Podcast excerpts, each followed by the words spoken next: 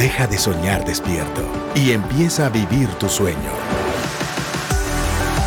Emprende. Un espacio con herramientas e inspiración para lograr y cumplir tus metas. Emprende. Iniciamos.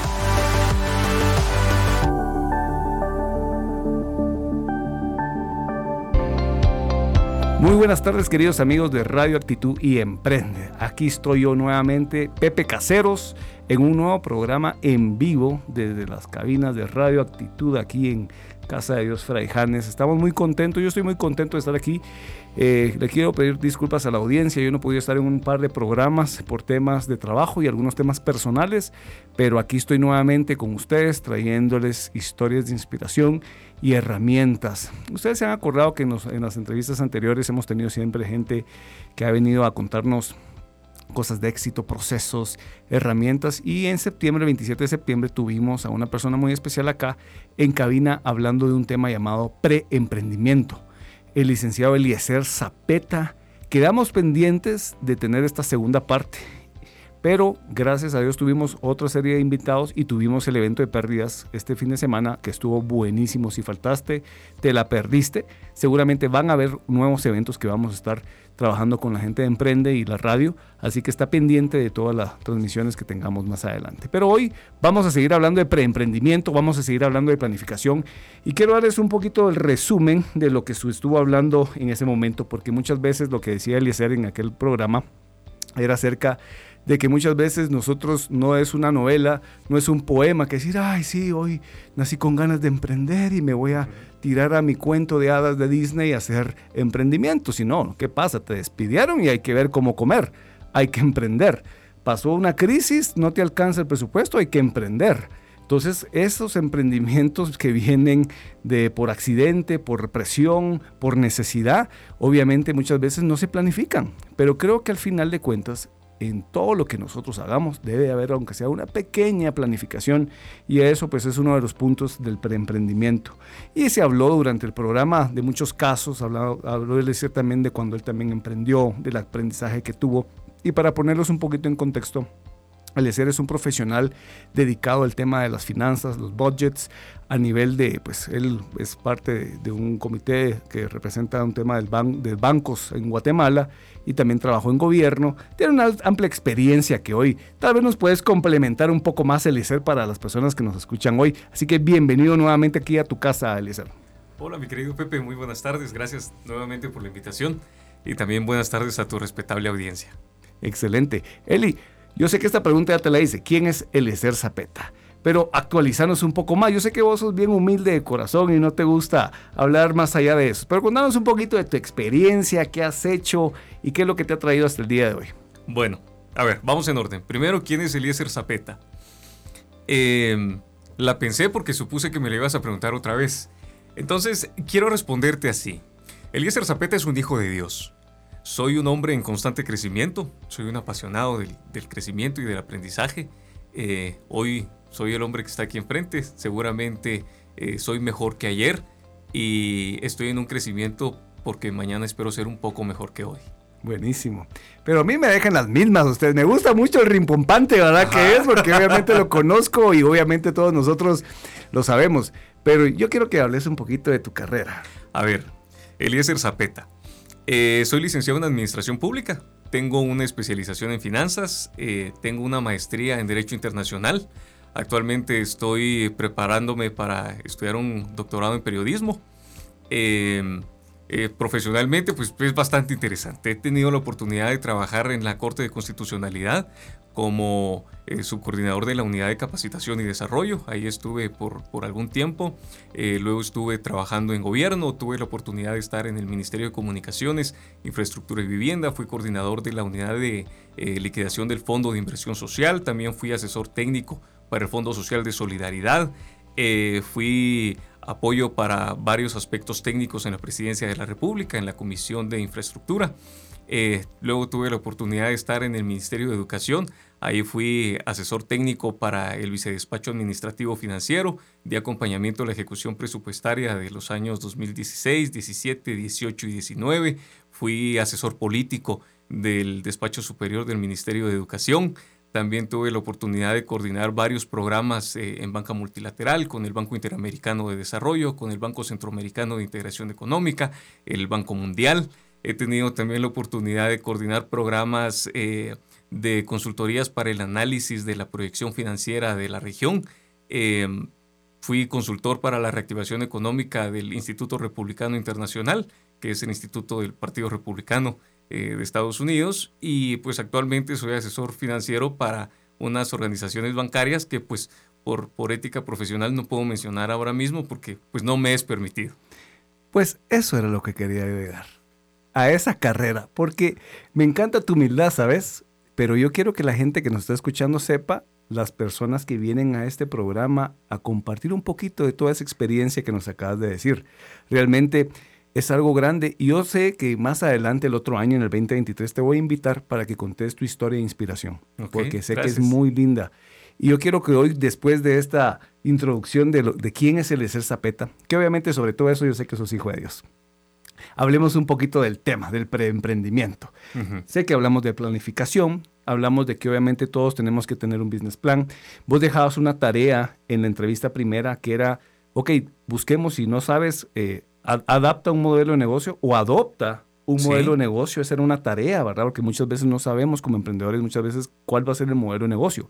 ¿Cómo vamos a poder armar un presupuesto, ¿verdad? Porque al final de cuentas tú hablabas acerca de que en algún momento pues se, quieren tener esas ganancias. O sea, todo, todo, ese, todo tiene un costo. ¿verdad? Hablabas de que obviamente estar aquí en la radio tiene un costo, hay una iluminación, hay aire acondicionado, el mantenimiento, y se espera, pues obviamente, que haya un ingreso que pues nos logre no solo tener un punto de equilibrio, sino también tener una rentabilidad. Utilidad. Utilidad, ¿verdad? Entonces al final de cuentas eh, nos quedamos en un punto que yo, pues obviamente refresqué esa entrevista y hablábamos un poquito de la riqueza cuantitativa y de la riqueza cualitativa, porque creo que todos los que están escuchando aquí queremos tener riqueza, ¿verdad? Claro. Porque nada, no es nada malo. El amor a la riqueza es lo malo, pero la riqueza es una protección, es un escudo. Entonces, ¿Cuál es la diferencia entre una riqueza cuantitativa y una riqueza cualitativa? Mira, la riqueza cuantitativa es aquella que por su nombre o por su palabra se puede cuantificar. Es decir, todo aquello que tú puedes eh, enumerar o cuantificar financieramente o que puedes enumerar. Por ejemplo, este vaso es parte de riqueza y además, o sea, puedes contar que tienes un vaso, tienes una taza, tienes tantos micrófonos y todo esto se puede cuantificar. Además de esto, lo puedes valorar. Es decir, si sumamos los micrófonos, sumamos los utensilios, los accesorios, toda la, adecuación y la acústica de esta cabina en la que estamos, se puede poner un valor. Y entonces esa es la riqueza que tú puedes cuantificar. Pero además hay otra riqueza que es cualitativa, que va más em, enfocada o va más eh, amarrada al tema de lo que es las cualidades. Es decir, las habilidades sociales es un tipo de recurso y es una riqueza que no se puede cuantificar, pero sí se puede cualificar porque, tiene, porque está enlazado con una cualidad. Por ejemplo, unas buenas habilidades sociales pueden abrirte puertas para poder llegar muy lejos, para amarrar negocios muy importantes, para poder eh, eh, empezar una relación sentimental que te aporte mucho, no solamente amorosa, sino social, una buena amistad que te puede aportar. Y eso es un tipo de riqueza, es un recurso que muchas personas no ven, no valoran, por lo tanto no le invierten y al no invertirlo no le desarrolla. Wow, mientras hablaba de esto me gustó mucho porque sos muy claro en lo que decís. Obviamente es lo cuantificable y, es lo que viene a través de, una cualidad, ¿verdad? Que es la diferencia. Y yo me ponía a pensar, porque obviamente saben que somos cristianos en este programa y, y acerca del favor y la gracia. Claro que para el final es una cualidad, es algo que viene de Dios, obviamente basado en su misericordia, pero que muchas veces, o sea, no se puede cuantificar. Claro. Porque es una cualidad que nos acompaña a los cristianos y yo creo que muchos emprendedores dan por, dan por hecho eh, o dejan a un lado esa cualidad del favor y la gracia. En mi caso, digamos, yo como emprendedor, eh, empresario ahora y cristiano, yo el favor y la gracia de Dios es algo que siempre le pido a Dios en todo momento, no solamente cuando entro a una reunión muy importante, sino también con mi gente, con los colaboradores, que al final son cosas que, como tú decís, abren puertas. Se abren puertas, que al final conseguís proyectos enormes cuando le dicen, mira, es que yo no sé qué tenía aquel, pero algo diferente le había a él. Y eso te da al final una riqueza. Es una riqueza infinita. Y lo que pasa es que, mira, esto es tan interesante porque es intangible, porque no la puedes tocar, pero la tienes. Y con poca inversión, tú puedes multiplicarla eh, o elevarla a la potencia desmedida. Es como que le pusieras, no sé, eh, algún tipo de, combustible químico que lo inyectas y te eleva a la potencia, te eleva en tus relaciones, te lleva a otro nivel, pero no se ve. Y entonces, mira, te lo voy a poner como un ejemplo. Eh, hay un libro muy bueno que se llama Cómo ganar amigos e influir en las personas. Es un libro que escribió Dale Carnegie. Es un libro muy viejo, pero es muy importante y ahí ponen un ejemplo. Que, ¿Cuál es la ventaja que tiene un perro sobre otro tipo de animales? O por qué un perro es uno de los animales que menos trabaja por ganar su alimento. La experiencia que él pone o el ejemplo es que cuando tú llegas a tu casa, el animal, tu mascota, tu perro, se acerca, te brinca, se emociona al verte, te muestra alegría. Y entonces, otros animales no tienen esa actitud. Entonces el perro lo conviertes como parte de tu familia. En mi caso, por ejemplo, yo tengo una Shih Tzu. Es como que fuera una de mis hijas. O sea, yo la amo. Y mis hijos la tratan como que fuera su hermana, pero es que yo llego y cuando yo aparezco, ella me brinca, eh, juega conmigo, me lame la mano, me ladra, me, me, jalonea. Entonces a mí me produce automáticamente alegría de verla. Y eso sucede cuando ella ve a casi cualquier persona. Ahora yo te pongo un ejemplo humano. ¿Qué pasa cuando tú ves a una persona y le sonríes? Claro. ¿Sí? ¿Qué pasa cuando tú ves a una persona y esa persona tiene un mal gesto? O esa persona no te responde un buenos días o un buenas tardes. Mm. Automáticamente nosotros, que por naturaleza somos prejuiciosos, nosotros bloqueamos y ponemos un, un, estigma en esa persona. O que es un maleducado, o que es un grosero. ¿Qué sabemos nosotros cuál ha sido el día que esa persona ha tenido? ¿Sí? Y eso va, o sea, la empatía, pero es que sí es otro tema. O sea, la empatía son habilidades desarrolladas también, que es otro tipo de riqueza. Pero en la generalidad no es así. Si tú ves a una persona y le sonríes, la persona generalmente te sonríe. Si tú ves a cinco personas y le sonríes a las cinco personas, tú tienes, tú diste una sonrisa, pero recibiste cinco sonrisas de vuelta. Lo mismo sucede aplicándolo en otro montón de cosas. Por ejemplo, con dar la mano, con abrir una puerta, con ser amable.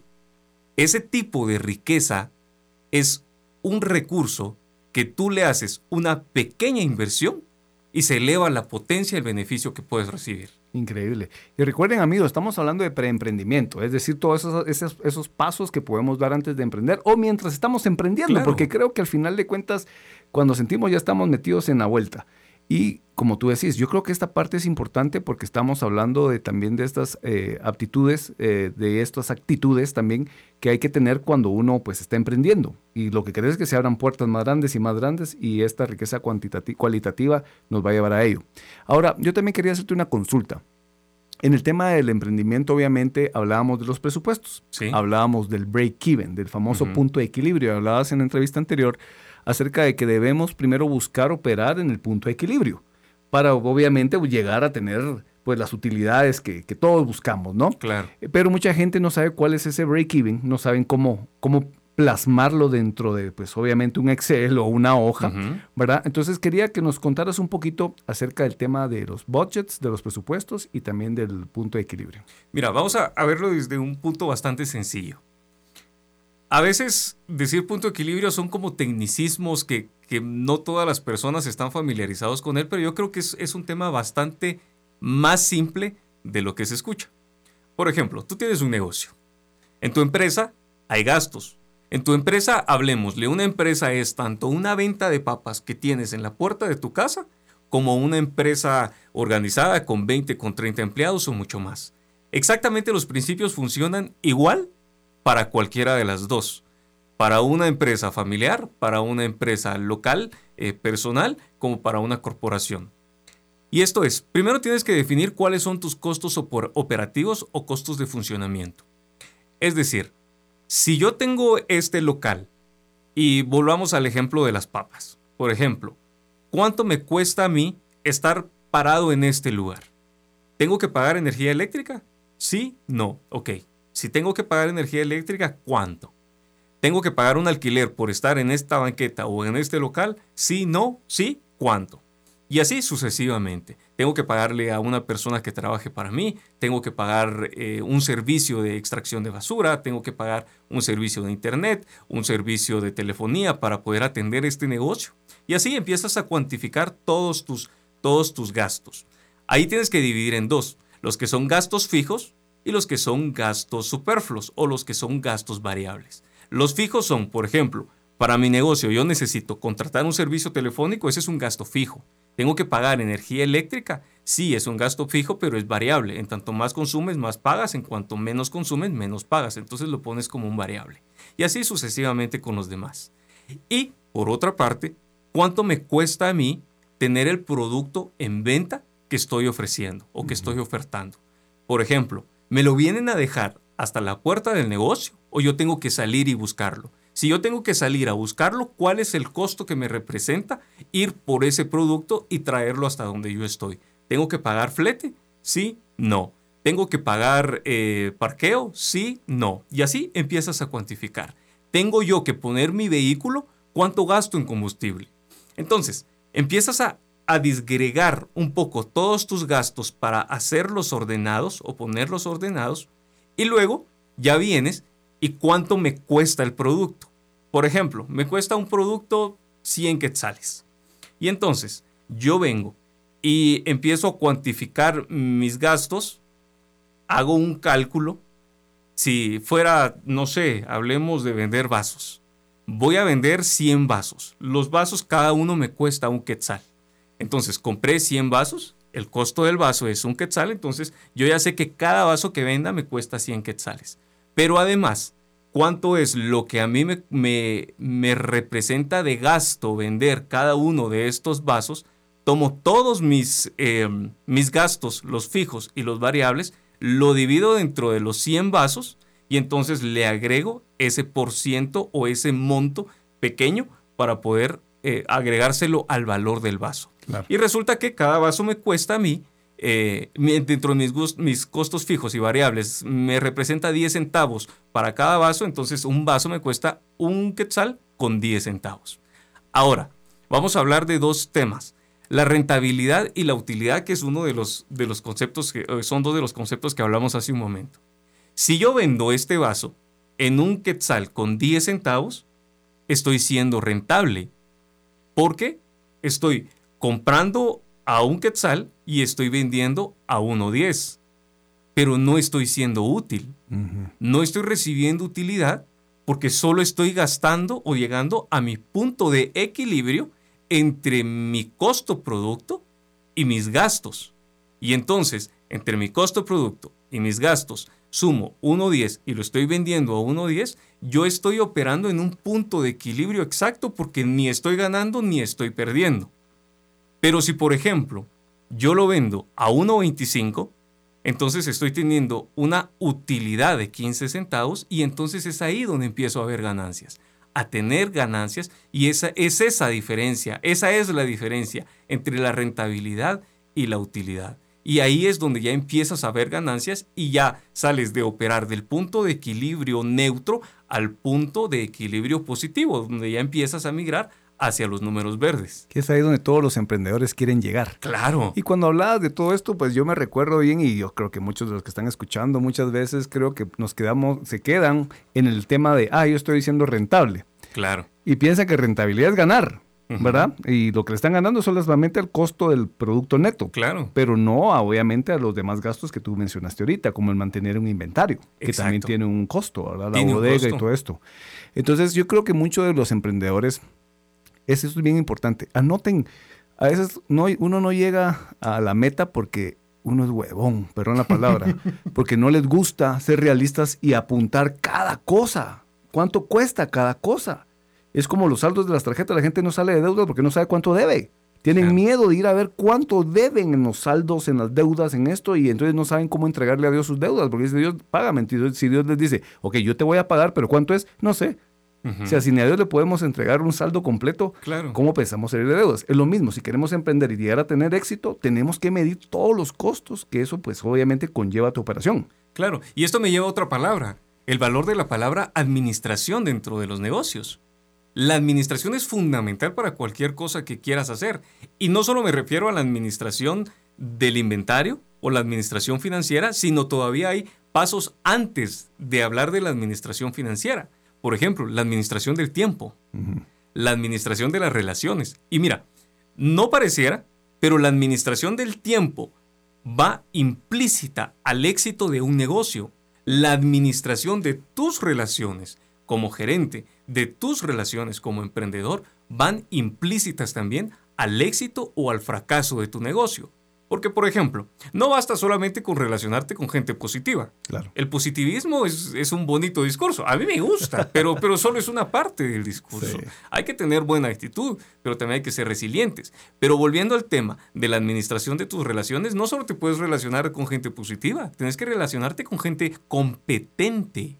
Sí, ¿Sí? Total. Porque muchas veces nos aparece la tía Juanita que dice que este negocio es bueno y que esto se vende y uno, uno se emociona, se ilusiona y lo empieza a hacer por no administrar bien los, los recursos sociales o tus relaciones, a veces tomamos decisiones equivocadas.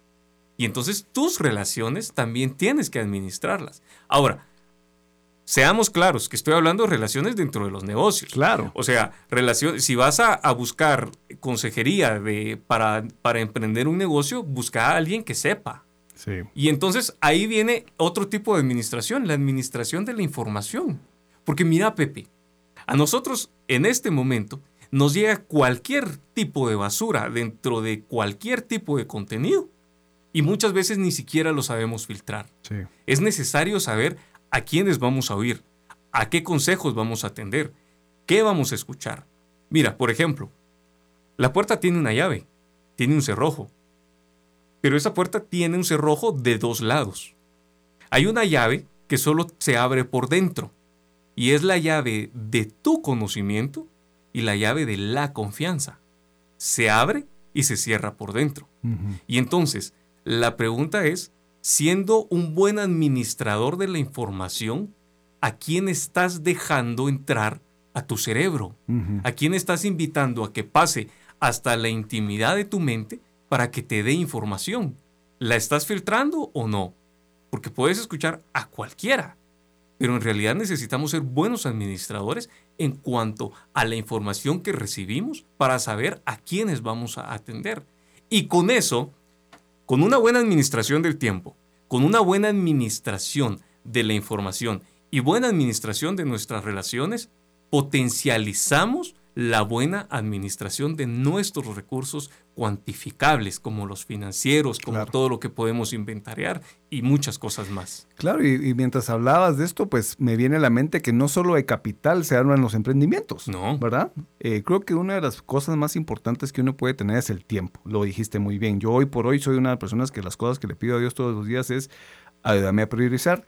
Y en muchas reuniones yo voy ahí sí cut to the chase, ¿verdad? ahí sí vamos al, a lo que tenemos que ir. Soy, me gusta tratar la manera de ser más eficiente con mi tiempo, porque aparte tengo otras actividades extra fuera del, mismo, pero me gustó algo que dijiste, administración de las relaciones. Estamos hablando de emprendimiento, estamos hablando de empresa. Muchas veces he visto que muchos emprendedores que como se mantienen con su círculo de amigos, los de la cuadra, los que pues obviamente lamentablemente no tienen visión, no tienen, son muy positivos, muy alegres, pero no son competentes. Claro. Seguimos juntándonos con gallinas pretendiendo ser águilas y no salimos de sope a gavilán. No salimos de gallina a águila. Porque no sabemos administrar las relaciones que tenemos. En algún momento tenemos que salir fuera de eso, ¿verdad? Eh, no es ser eh, despectivos, no es ser eh, clasista, pero si al final vos querés llegar a un nivel más alto, yo me imagino que vos en tu carrera te tocó desprenderte de muchas amistades muy positivas, muy buena onda, pero que al final vos necesitabas rodearte con gente competente con la cual vos aprendías más que con tus amigos de la cuadra. Claro, y es que mira, en, este tema del emprendimiento, como hablábamos la, vez anterior, lo hemos vuelto como un emprendimiento eh, película Disney. Nos encanta la historia del emprendedor que, que, inició haciendo galletitas en el horno de su casa y después empezó con una gran, o sea, fue avanzando, creciendo y después eh, puso un local y una gran industria y vende galletas en todo y el mundo. vivieron felices para siempre. Claro, y vivieron felices para siempre. No es así. Hay excepciones a la regla. Seamos claros, hay una norma de por sí, el ser humano no lleva la vía en la vida. Y lo quiero repetir, usted no lleva la vía en la vida. Si usted quiere algo, tiene que trabajar por lo que quiere. Y entonces dejemos de idealizar, es decir, yo quiero hacer lo que a mí me gusta y, y con esto voy a tener éxito toda la vida. Sí, en parte, pero para poder llegar a tener éxito haciendo eso que usted quiere hacer en la vida, tiene que hacer un montón de otras cosas que no le gustan en la vida. Por ejemplo, una persona que le gustan los números. Me voy a poner de ejemplo, con, con mucha humildad. A mí me encantan los números. Desde niño recuerdo que me gustaban los números. Pero yo no tenía ni por dónde ver el tema financiero. Jamás en la vida yo tenía la oportunidad de pensar que un día iba a terminar trabajando para un banco multilateral, por ejemplo o que iba a estar dirigiendo programas donde estábamos viendo 17 o 18 mil millones de quetzales. Hmm. Pero tuve que hacer muchas cosas que yo no quería hacer en la vida. Y la primera es estudiar. Porque yo nunca fui de los abanderados ni la eminencia. Es más, te lo voy a contar como chiste. ¿Sabes qué? Yo le digo a mis hijos como chiste que la única vez que yo llevé la bandera fue en párvulos. Y fue porque a todos nos tocaba llevar la bandera un día o ser abanderado un día y ese día me tocó a mí ser el abanderado. Sí, pues. Pues sí, entonces yo no era la eminencia, yo era de los que iban 59 y puntos y pidiéndole a Dios por llegar y rascar el 60. Raspadito. Claro, pero un día vas dándote cuenta de lo que sirve el sacrificio, la diligencia y decís, no, o sea, tengo que, que agarrar seriedad en este tema. Claro. Y entonces empezás a hacer muchas cosas que no te gustan, como por ejemplo desvelarte estudiando desvelarte leyendo. ¿Sí? Hay personas que no se disfrutan hablar con ancianos. Pero mira, no te imaginas la cantidad de riqueza que yo he logrado adquirir intelectualmente hablando con personas mucho mayores que yo. Definitivamente. No, yo me imagino que en esto que vos decías, y el sábado tuvimos el evento de pérdidas y claramente uno de los emprendedores que llegó se me acercó. Y entre los consejos que yo le, di, eh, le dije es, estudia, claro. especializate. Porque hoy estamos en un mundo globalizado donde ya no solo la competencia no solo está localmente, está mundialmente. Entonces, ¿qué te va a hacer diferente a ti? El grado de especialización, el grado de, del conocimiento, y eso se hace estudiando, se hace pues las horas que tus, tus, amigos están jugando o están fregando la pita, tú estás estudiando, tú te estás trasnochando y eso a la larga hace crecer ese capital interno dentro de ti para ser diferente para que cuando un cliente te conozca, diga, wow, Eliezer tiene algo diferente a los otros que han venido, porque me agrega valor por el contenido que él tiene, la experiencia que él tiene, el conocimiento que él tiene. Y Eliezer, ¿con qué nos podrías despedir? ¿Con qué consejo o con qué anécdota nos podrías despedir de este programa? Yo le sugeriría que se fijen mucho en la administración. La administración es importante la administración de sus recursos, pero también vea la administración de su información, la administración de sus relaciones y principalmente la administración de su tiempo. Esto es muy valioso. Fíjese muy bien en los servicios extras o valores agregados que usted puede dar, pero sobre todo valore usted la gracia de Dios que está en usted y esto le puede ayudar a potencializar cualquier cosa que usted haga, porque si el Señor está con usted, ¿quién contra usted? Buenísimo cierre. Pues ya saben amigos, estamos aquí siempre en Emprende todos los lunes a las 5 y media de la tarde y a las 6 el segmento de QA. Nos vemos el próximo lunes, aquí su servidor Pepe Caseros. Gracias Eli.